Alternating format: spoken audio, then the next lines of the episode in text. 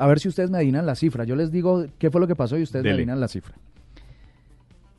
Consiguieron hackear el sistema de seguridad WhatsApp, donde eh, eh, las personas que hacen esto, ustedes me dirán el nombre de cuántos se necesitaron para hacerlo, pueden hacer que eh, pueden enviar un mensaje a través de un remitente que no es su propio teléfono, es decir, puedo decir desde qué teléfono voy a enviar un mensaje a otro teléfono y lo que puedo hacer es cambiar el nombre del remitente a un mensaje que ya existe eh, y puedo enviar anónimos desde un, un mensaje que directamente se refiera a un número telefónico. Por ejemplo, yo puedo enviar un mensaje Sí. desde, el- desde, el teléfono, sin esta- desde mi teléfono, pero de- mencionando que es el teléfono de Diego al teléfono de Carlos.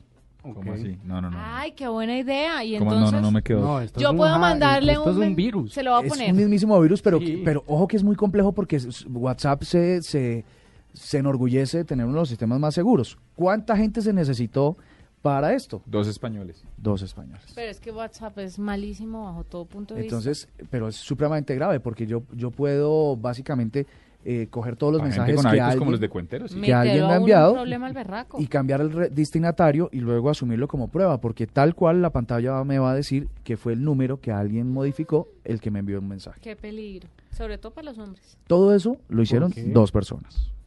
Dos españoles. ¿Por qué para los hombres, Juanita, explica eso? Pues porque se puede meter en problemas con las mujeres. ¿Y ustedes Eso no? es un arma, ¿Y las mujeres no?